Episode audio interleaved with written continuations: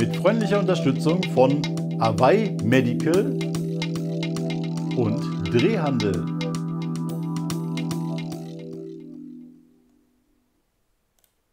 Hallo zusammen und herzlich willkommen bei den DAV News vom 2. Juni 2023. Ihr habt euch bestimmt gewundert, warum ihr lange nichts von mir gehört habt. Ähm, die News sind ja letzte Woche nochmal ausgefallen. Es gab jetzt drei Wochen keine News, zwei Wochen waren angekündigt, eine nicht. Ähm, ja, das hat damit zu tun, dass ich äh, Corona hatte, tatsächlich zum ersten Mal äh, Verdacht mit äh, Kontaktpersonen, bla bla, hat ja immer schon mal wieder hier äh, auch, auch zu äh, Durcheinanderheiten bei den DHV-News geführt. Aber jetzt habe ich es wirklich gehabt, habe mich eine Woche komplett umgehauen, das Ganze. Ähm, deswegen war ich zum Beispiel auch nicht bei der Canna Trade wie angekündigt. Also wer da nach mir Ausschau gehalten hat oder mich im Programm sehen wollte und da vor Ort war, ja, äh, tut mir leid, kann man nichts machen. Äh, shit happens. Ähm, da war ich wirklich ausgenockt. Letzte Woche hatte ich hier noch technische Probleme. Ihr seht hier nochmal Setting ohne Videomann. Ähm, aber immerhin mit Vorspann jetzt. Ne? Deswegen war es besonders ärgerlich, dass letztes Jahr, äh, letzte Woche nicht funktioniert hat. Jetzt äh, hoffe ich aber, euch hier mit selbstgemachten, selbstgebastelten News irgendwie gut bedienen zu können. Wir haben noch ein bisschen aufgerüstet bei Kamera und Ton und so weiter. Das sollte jetzt einigermaßen okay sein, gerade im Vergleich zum Beispiel zu der letzten Ausgabe, die ich gemacht habe aus diesem Hotel da in Danzig. Ja, da ist es ein bisschen besser jetzt, hoffe ich. Ja, das wird eine ziemlich lange Ausgabe hier wahrscheinlich, weil wir ja jetzt auf vier Wochen insgesamt zurückschauen an Nachrichten. Und von daher äh, guckt nochmal in diese, diese Kapitelübersicht. Ja, ihr müsst euch das natürlich nicht alles reinziehen. Ja, guckt, was euch interessiert. Ähm, und ich werde wahrscheinlich auch nicht alle Quellen in die Videobeschreibung reinkriegen bei YouTube. Die ist diese Zeichenbegrenzung drin. Auf der DAV-Seite findet ihr alle Links und den Link zur DAV-Seite auch nochmal im YouTube-Video. Also da sollte jeder alles finden, was es zu suchen gibt. Dann noch der Hinweis, äh, wir haben Videos neu auf der, äh, im DAV-Kanal hier, und zwar die, die lange erwartet worden sind, äh, Cannabis-Patienten und Führerschein. In zwei Teilen jetzt ist es jetzt gekommen, es hatte Verzögerungen gegeben.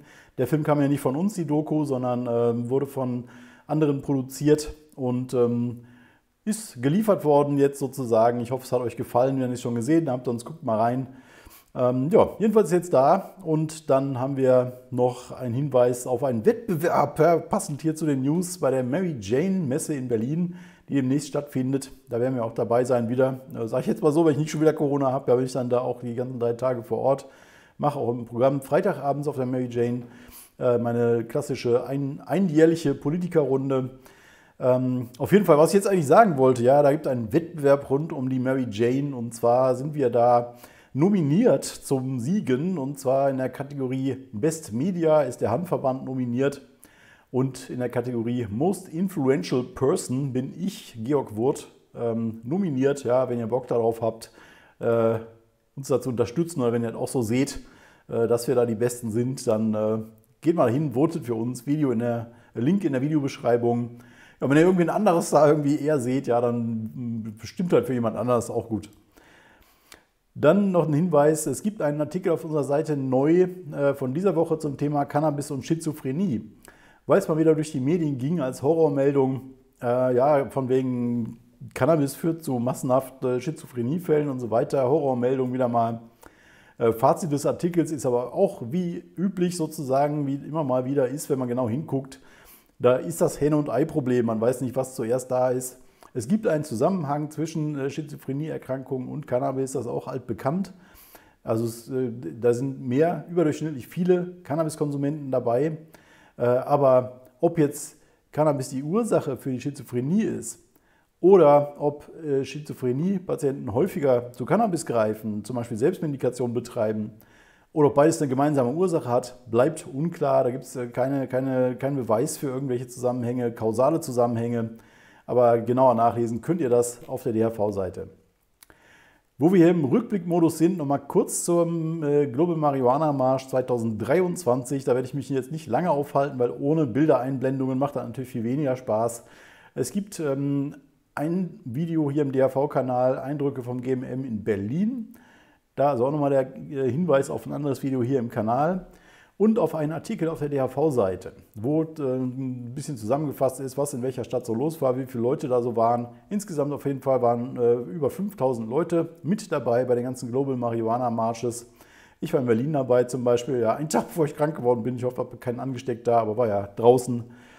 Ähm, und was ich immer gut finde an der ganzen Sache, ja, auch gibt ja auch kleine GMMs, weil jetzt nicht so furchtbar viele Leute mit rumlaufen, aber es gibt doch erstaunlich viel gute Presse. Zum Beispiel hier nordbayern.de äh, mit elf Bildern dabei, mit, mit XXL Joint durch Nürnberg. 500 Menschen gingen bei Global Marihuana Marsch auf die Straße.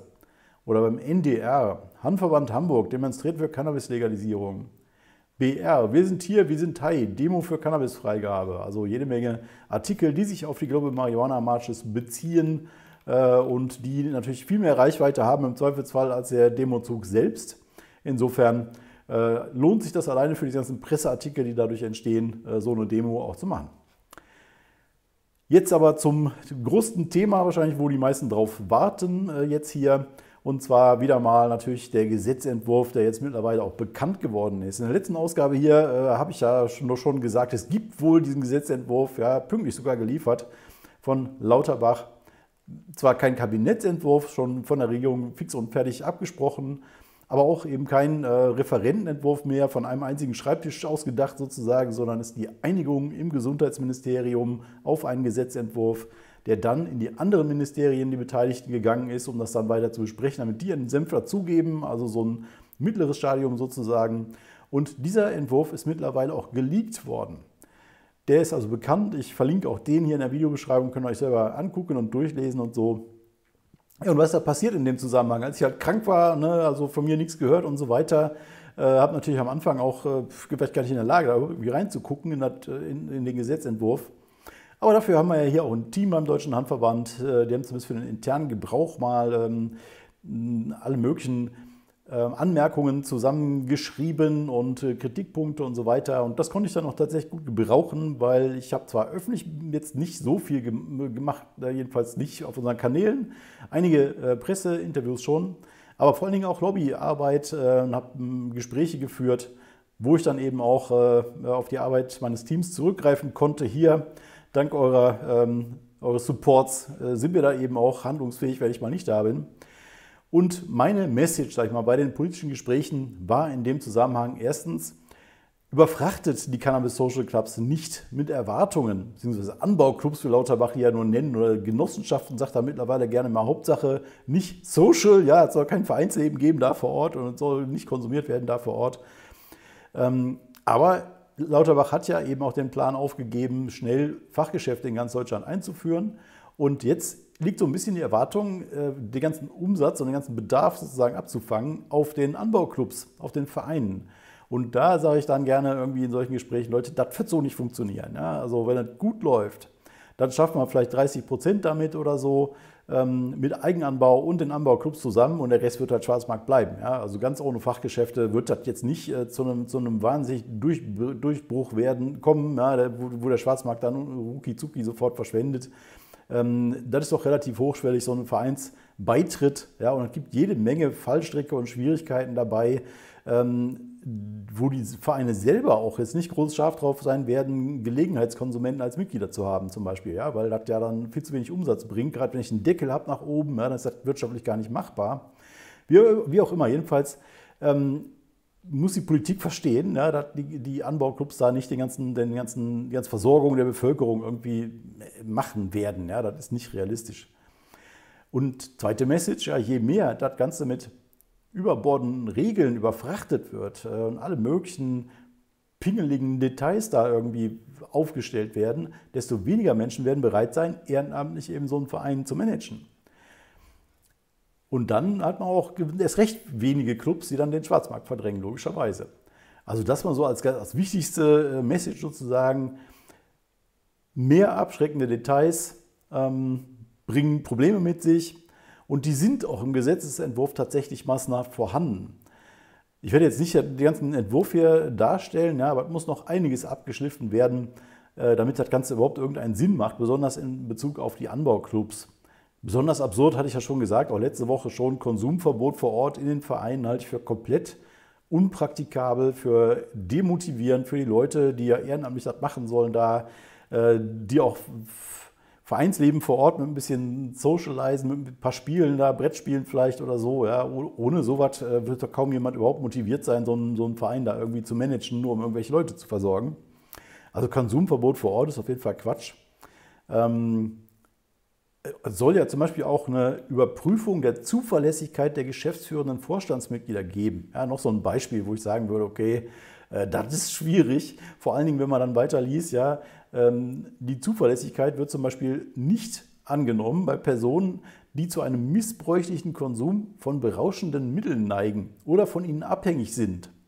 Ja, nun kann man natürlich davon ausgehen, dass viele von den Leuten, die so ein CSC managen, ziemlich regelmäßig Cannabis konsumieren. Ja, das wäre schon also anzunehmen. Ja. Und wenn die alle raus sind, weil, weil das dann als missbräuchlicher Konsum gewertet wird und man soll, will dann nur so Leute haben, die vielleicht dreimal im Jahr Cannabis konsumieren, ja, dann, dann wird überhaupt keine Cannabis-Social Clubs geben wahrscheinlich, weil die einfach die Motivation dafür nicht haben, da so einen riesen Boheit zu veranstalten.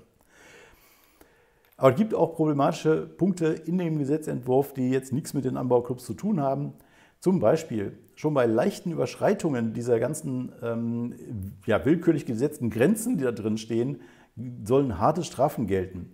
Ein Beispiel, wer mehr als diese erlaubten 25 Gramm in der Öffentlichkeit dabei hat, sagen wir mal 26 Gramm, begeht schon wieder eine Straftat die soll mit Geldstrafe geahndet werden oder bis zu drei Jahren Gefängnis. Ja, da steht wirklich drin, dass einer mit 26 Gramm bis, bis zu drei Jahre in Gefängnis geschmissen werden kann. Völlig irrsinnig, ja, das ist totaler Quatsch. Wird wahrscheinlich so jetzt auch nicht vorkommen, weil natürlich da auch jemand äh, mit einbezogen wird, der mit ein paar Kilos rumläuft. Ja, und deswegen haben sie den Rahmen relativ hochgezogen. Aber weiß ich, in Bayern, ja, die, die verknacken dann jeden wegen 26 Gramm sofort wieder zu Knast oder was. Geht gar nicht.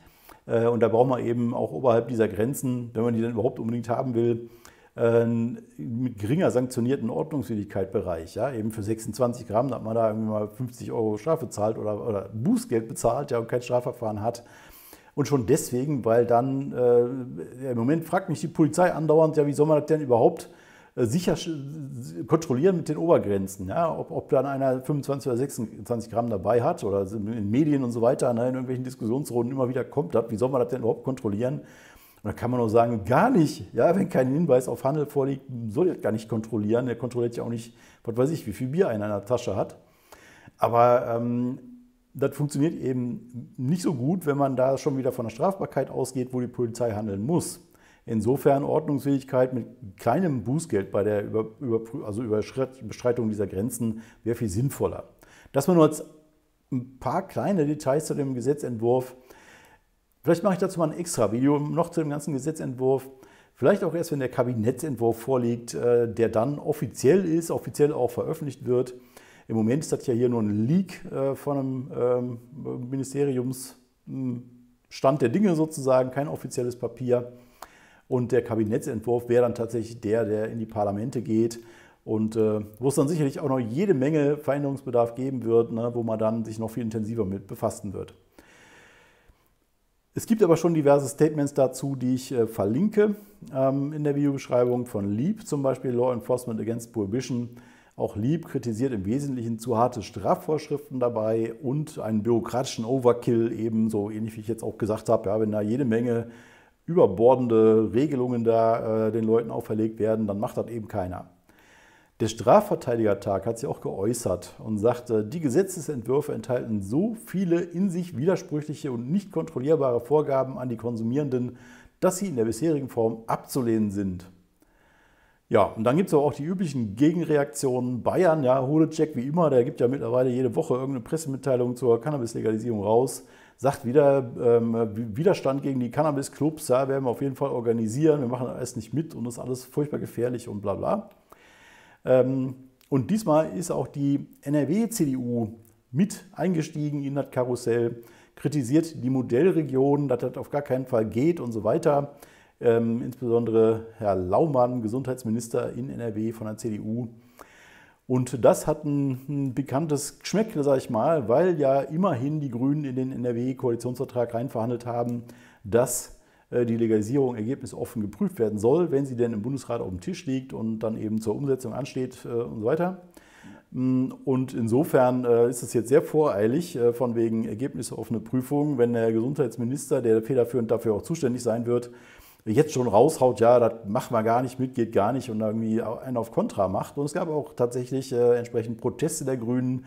Ähm, die haben ja nicht einfach das auf sich sitzen lassen, sondern gesagt, auf den Koalitionsvertrag gepocht und gesagt, so, wir gucken uns das mal an, ja, wenn das Gesetz fertig ist.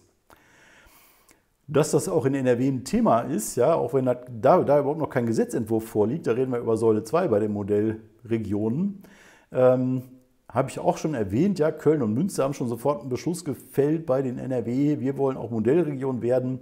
Und da hat Dortmund jetzt auch nochmal nachgelegt.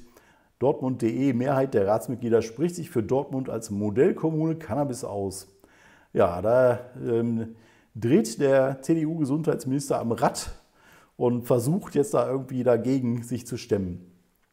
Geht auch in anderen Regionen weiter. Ja, ich hatte ja schon gesagt, irgendwie sofort alle Gewehr bei Fuß. Äh, diese Schwemme von kommunalen Mehrheiten für Legalisierung ist wirklich äh, faszinierend. Ja, das wäre vor ein paar Jahren noch total spektakulär gewesen.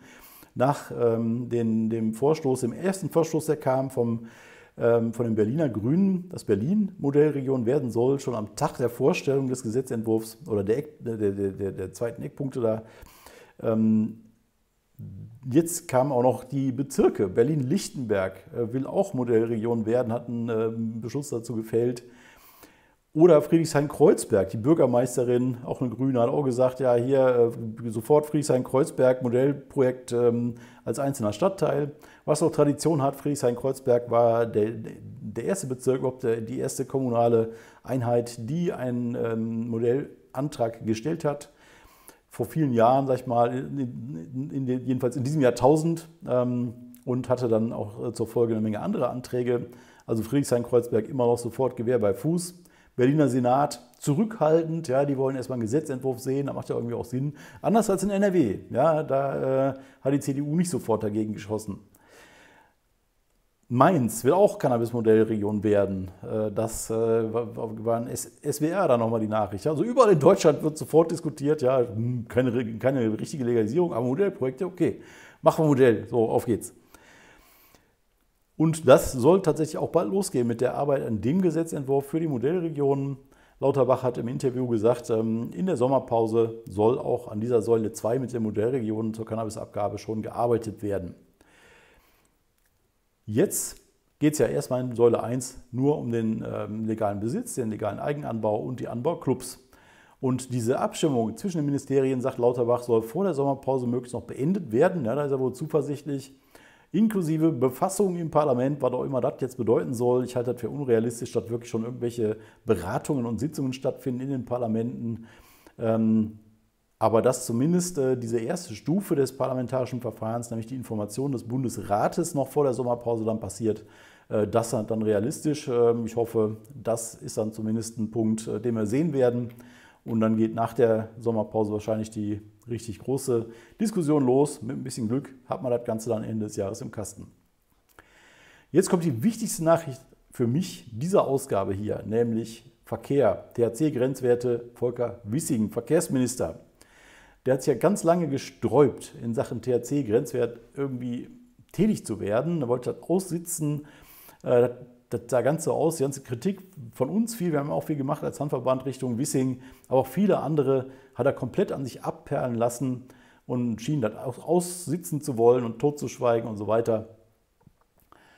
Aber jetzt, wo der legale Konsum langsam in greifbare Nähe rückt, hat sich das geändert. Ja, es gibt erstaunliche Äußerungen auf einmal von Volker Wissing, zum Beispiel in einer Bundestagssitzung, wo es dann äh, so die zur, zur Anhörung kam, ja, wo Abgeordnete die Minister alles Mögliche fragen konnten. Da kamen also einige Fragen zum Thema äh, THC-Werte, Straßenverkehr und so weiter.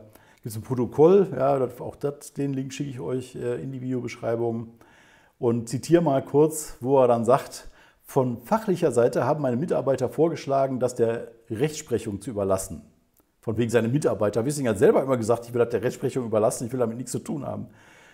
Dann aber weiter. Aber ich sehe, dass das nach der Legalisierung, die ja geplant ist, eine Unsicherheit mit sich bringt, mit der wir die Menschen auch nicht allein lassen wollen. Deswegen suchen wir eine Lösung. Hierzu sind wir innerhalb der Bundesregierung in Beratungen. Sobald wir einen Weg gefunden haben, werden wir den natürlich auch präsentieren. Also jede Menge wir, ja, auf einmal äh, Verkehrsministerium, wir Wissing, arbeiten an einer Lösung ja, und warten nicht 100 Jahre auf irgendwelche Gerichtsentscheidungen. Wahnsinn. Und er bezeichnet natürlich das Ganze immer noch als Legalisierungsplan, obwohl das ja gar nicht mehr im engeren Sinne Legalisierung äh, angestrebt ist. Ähm, aber ihm geht es halt um die Legalisierung des Konsums, der Konsumenten, dass die halt dann wirklich ähm, ja, legal konsumieren dürfen. und hat dann entsprechend auch auf Abgeordneten wurde schon mal nachgelegt und dazu gesagt, wir arbeiten an einer Anpassung der Grenzwerte. Das Verkehrsrecht wird nicht auf Umwegen den dann legalen Konsum konterkarieren. Das ist doch mal eine Aussage, ja, 180 Grad Wendung von Wissing. Äh, das äh, nimmt uns eine Menge Sorgen vom Hals. Wir haben wieder mal einen Knoten durchbrochen sozusagen, wie es aussieht. Noch haben wir natürlich keine Lösung auf dem Tisch, aber er hat zumindest sich jetzt für zuständig erklärt und hat eingesehen offensichtlich, das hat nicht funktioniert, eben den Konsum zu erlauben und dann irgendwie die ganzen Führerscheine einzusammeln. Es gibt noch ein äh, Videoschnipsel davon, wo Wissing solche Dinge sagt, äh, kann ich aber hier nicht einbinden, insofern auch da äh, Link in der Videobeschreibung. Dann haben wir noch eine kleine Nachricht. Äh, diverse Verbände haben sich geäußert zum Thema Cannabis als Medizin. ACM, BVCW und andere und haben ein paar Forderungen aufgestellt in dem Zusammenhang, dass da um was vorwärts geht wieder bei Cannabis als Medizin, also gute Sache grundsätzlich. Genehmigungsvorbehalt abschaffen der Krankenkassen oder anpassen, Medizinalcannabis aus dem Anwendungsbereich des Betäubungsmittelgesetzes herausnehmen, wobei der Punkt, glaube ich, tatsächlich mit dem aktuellen Gesetzentwurf schon gegeben ist. Ja? Der nimmt auch Medizinalcannabis aus dem BTMG raus. Soweit ich das jedenfalls bis jetzt sehe. Dann fordern sie rechtlichen Rahmen für Cannabis-Arzneimittel bundesweit vereinheitlichen und anwenden, nationale Förderung von Forschungsvorhaben für Cannabistherapien, flächendeckende und vorrangige Versorgung von Patienten und Patientinnen mit qualitätsgesicherten Cannabis-Arzneimitteln. Ja, also ganze Prosa drumherum und Begründungen und so weiter und Kritikpunkte äh, könnt ihr alles wieder nachlesen. Genauso wie nochmal eine Extrastellungnahme vom ACM, Arbeitsgemeinschaft Cannabis für Medikaid-Monumente. Ist das schon, ja, Medizin als Cannabis-Dingens. Ähm, Stellungnahmen zum Thema Eigenanbau. Die haben sich äh, außerdem gesorgt, dass die Legalisierung von Cannabis als Genussmittel letztendlich die Patienten aus dem medizinischen System raustreiben könnte, jedenfalls einige. Und dass man äh, international solche Effekte teilweise auch schon sieht, dass dann gesagt wird, ja, hol dir was beim Anbauclub oder eben ähm, im Fachgeschäft oder baut dir selber an und dadurch die Leute eben nicht mehr äh, eine vernünftige Beratung kriegen vom Arzt äh, oder eben eine Kostenerstattung von den Krankenkassen. Und das sehen Sie als Problem an bei der ACM. Ähm, ja, also auch dazu Stellungnahme verlinkt, könnt ihr weiteres nachlesen. Dann wird berichtet, dass das Thema Drug-Checking in Berlin jetzt im Probebetrieb ist. Das große Projekt seit vielen, vielen Jahren ähm, angestrebt und diskutiert.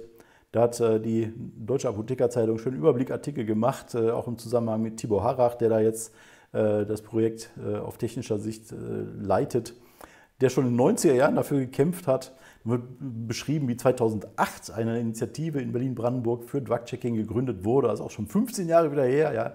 Wahnsinnig lange Laufzeiten, solche Sachen, irgendwie, bis da endlich mal was passiert.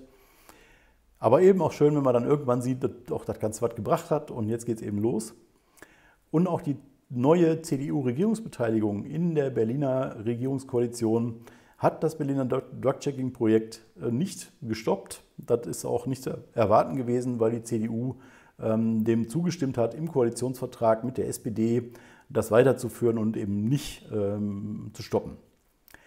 Probebetrieb heißt aber jetzt tatsächlich, dass noch nicht jeder Drogen zum Testen dahin bringen kann. Das ist zukünftig geplant tatsächlich. Aber jetzt werden die Proben noch aus den sowieso stattfindenden Beratungsgesprächen in Drogenberatungsstellen gezogen und analysiert. Wer Proben abgibt, kann dann später per Telefon oder persönlich sich das Ergebnis abholen lassen mit eben wieder Beratung. Ja, was ist das jetzt genau da drin und äh, was, welche Risiken habe ich zu erwarten, wenn ich das konsumiere.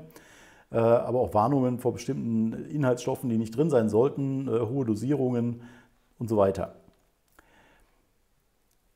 Allerdings wird auch zukünftig, wenn dann eben das Ganze geöffnet wird und man dann wirklich offene Sprechstunden hat zum fröhlichen Drogen vorbeibringen, ähm, da muss man das im Rahmen eines Beratungsgesprächs machen. Das ist also Teil des Konzepts. Ja, man kann nicht einfach, ist nicht einfach so ein technischer Service von wegen Droge auf den Tisch knallen und äh, drei Tage später Ergebnis holen, sondern ja, man muss sich auch ein paar Fragen äh, einstellen. Ja, zum Beispiel zu den eigenen Konsumgewohnheiten wird man dann gefragt, oder auch, äh, wo man jetzt das Zeug hergehabt hat, ne, damit die dann einen Überblick kriegen, war das jetzt irgendwie kein Handel privat oder war das im Club oder so. Ähm, damit man auch weiß, wo, wenn gefährliche Substanzen unterwegs sind, wo die unterwegs sind.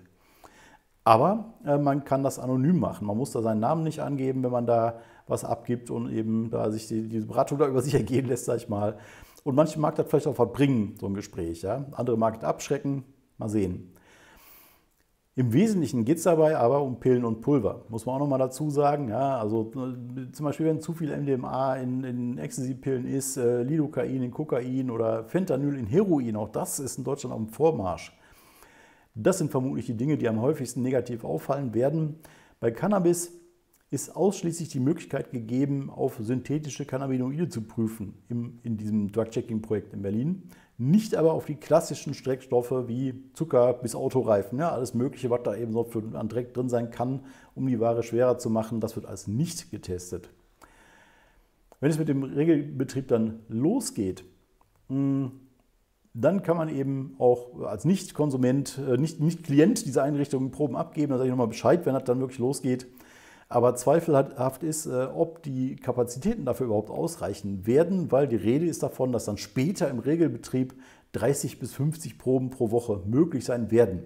Da kann man sich schon vorstellen, dass in einer Stadt wie Berlin äh, die Nachfrage viel größer sein könnte als 30 bis 50 pro Woche. Da bin ich gespannt, ob die, ob die Nachfrage zehnmal so hoch sein wird oder ob wegen der komischen Situation mit dem Beratungsgespräch oder warum auch immer äh, die Leute da nicht mitmachen.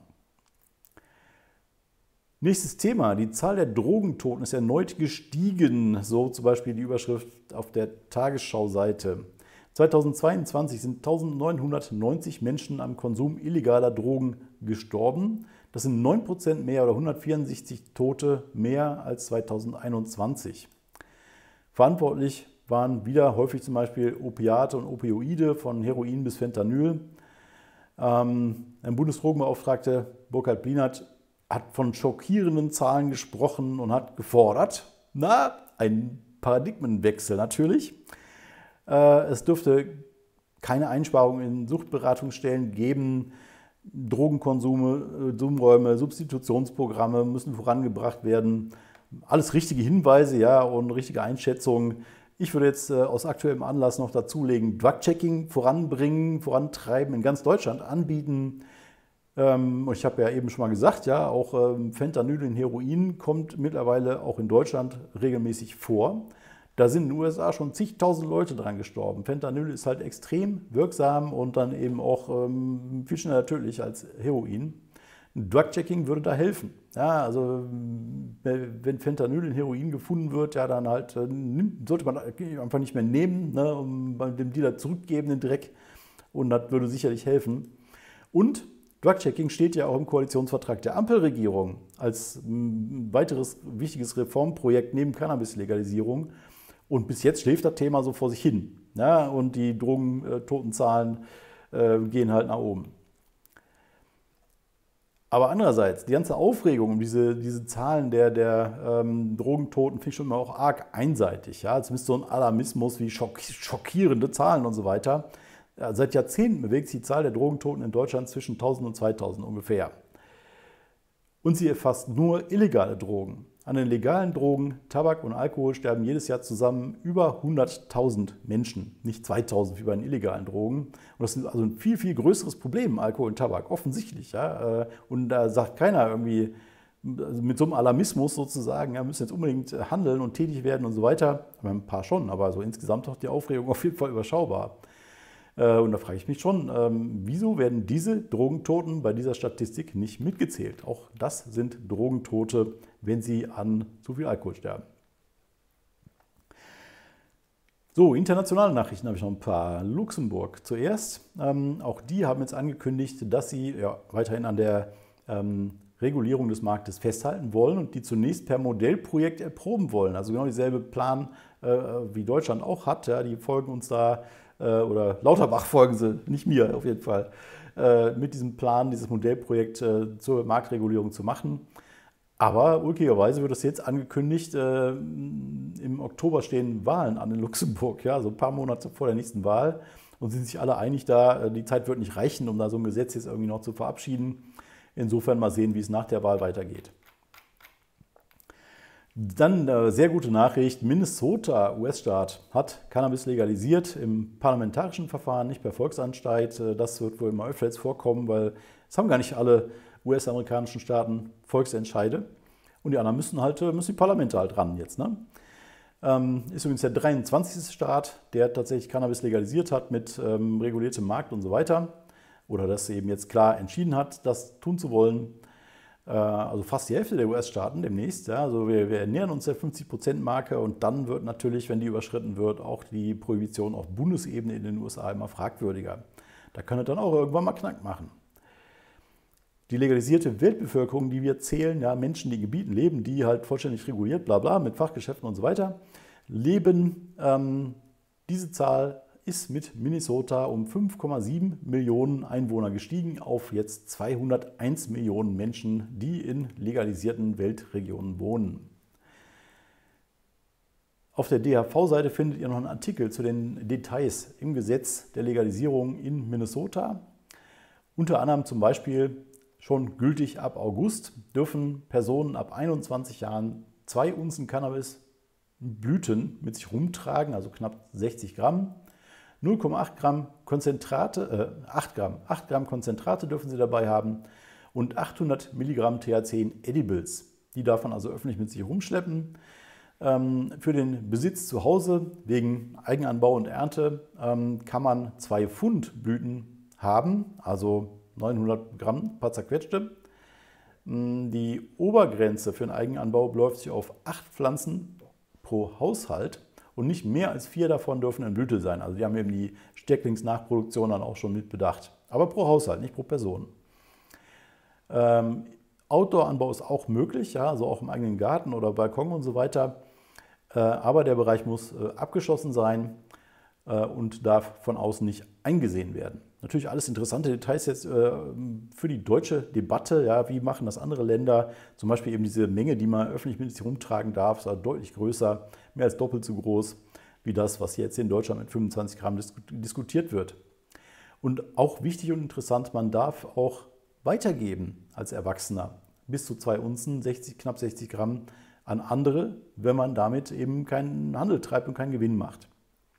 Auch ein wichtiger Punkt. Ja. Man kann also auch mal was weitergeben, von der eigenen Ernte zum Beispiel was verschenken oder so. Und auch, weil da jetzt eine Neuerung sozusagen, die ich so noch nie irgendwo gesehen habe. Es wird eingeführt in Minnesota eine äh, Rubrik Lower Potency Hemp Edibles.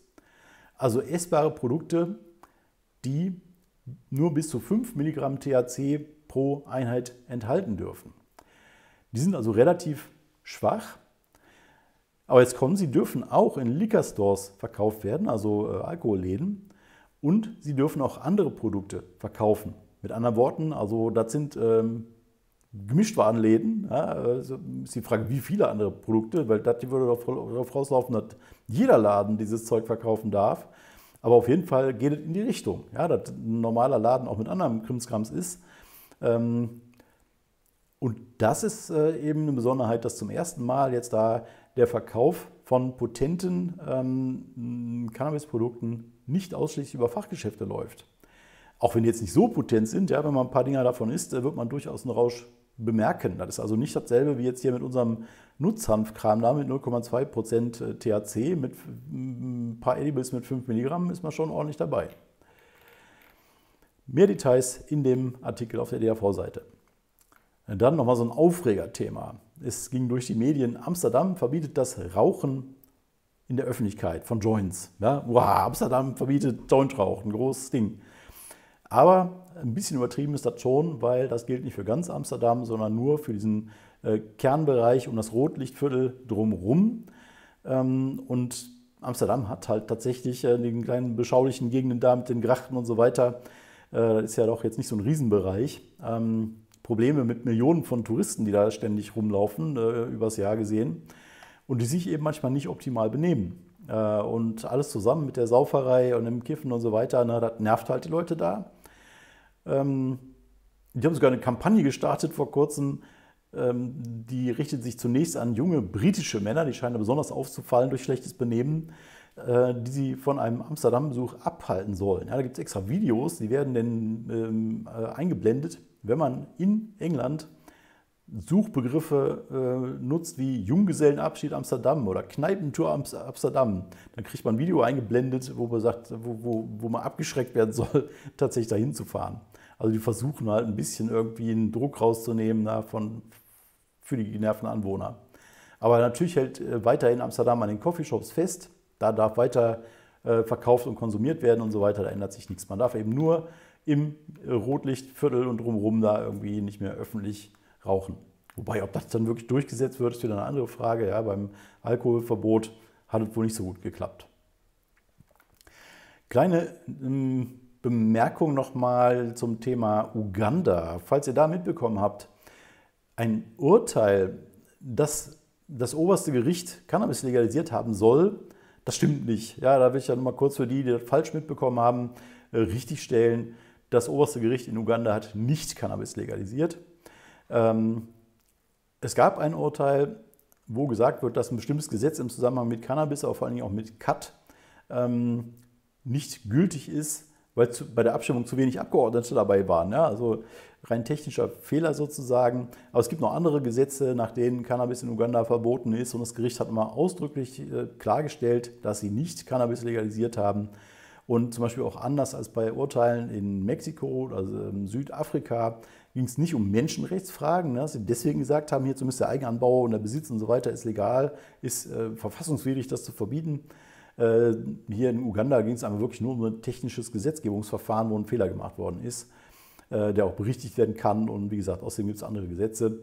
Für Cut scheint das Ganze mehr Bedeutung zu haben als für Cannabis, äh, aber da wird was kompliziert. Ja, auf jeden Fall bei Cannabis ist das Ganze ziemlich irrelevant. Relevanter und als letztes nochmal interessant, äh, ein Blick über den Tellerrand in die Schweiz nochmal. Bern, die Schweizer Hauptstadt, hat ja jetzt Cannabis-Abgabemodellprojekte laufen. Äh, da mm, ist also der Betrieb am Start sozusagen. Ne? Und die wollen jetzt ein Pilotprojekt zur Kokainabgabe. Hat der Stadtrat von Bern beschlossen total sinnvoll. Ja? Äh, Prohibition auch, auch, bei Kokain macht jetzt nicht viel Sinn. Ähm, aber trotzdem spektakulär, ja, keine Ahnung, was jetzt das Schweizer Bundesamt dazu sagen wird, ob die da überhaupt irgendeine Chance haben, ob das jetzt auch wieder 30 Jahre dauert oder so. Aber trotzdem Mehrheit im kommunalen Parlament äh, für eine ähm, legale Kokainabgabe, das ist schon, das kann man sich in Deutschland noch gar nicht vorstellen. Ja? Da sind wir, glaube ich, noch eine Weile von entfernt. Obwohl wir sogar einen Paradigmenwechselbeauftragten haben. Ja? Der müsste sich eigentlich darum kümmern mal. So, äh, der Ortsgruppenfunk fällt nochmal aus, weil ich hier keine Bilder einblenden kann. Dann macht das keinen Spaß. Äh, nächste Woche werden wir noch einiges nachholen an dem Punkt. Also kommen wir jetzt zu den Terminen. Hab das soweit geschafft. In Darmstadt, na, ist schon vorbei. Das braucht man keinem mehr erzählen. Jetzt Freitag, 2. Juni, 19 Uhr, das ist schon rum. Äh, Bamberg, Sonntag, 4. Juni, tritt die Ortsgruppe in Heidelberg. Teamsitzung, Montag, 6. Juni. Halle, Ortsgruppe, Mittwoch, 7. Juni. Dann nochmal in Darmstadt, offener Hanftisch, 16. Juni. Mannheim Infostand der Ortsgruppe, 17. Juni. Und jetzt die Mary Jane habe ich eben schon erwähnt, aber noch nicht das Datum, glaube ich. Das ist Freitag, 13. Juni bis zum 25. Juni.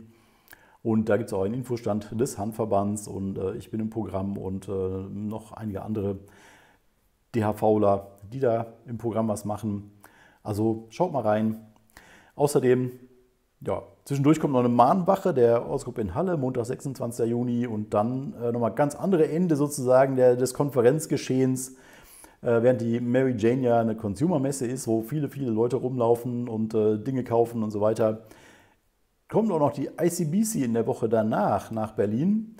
Donnerstag, 29. Juni bis Freitag, 30 die große Business-Konferenz für alle Geschäftsleute, die eben selber im Business mitmischen wollen. Die sind da richtig unterwegs. Und auch da bin ich im Programm dabei. Erzähl mal irgendwo was. Ich glaube, ich bin die Vorgruppe von Burkhard Blinert, sowas in der Art.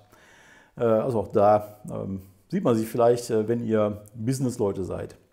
Das war's für heute. Ähm, trotz Georg-Setting hier, ja, freue ich mich, wenn ihr das Video liked.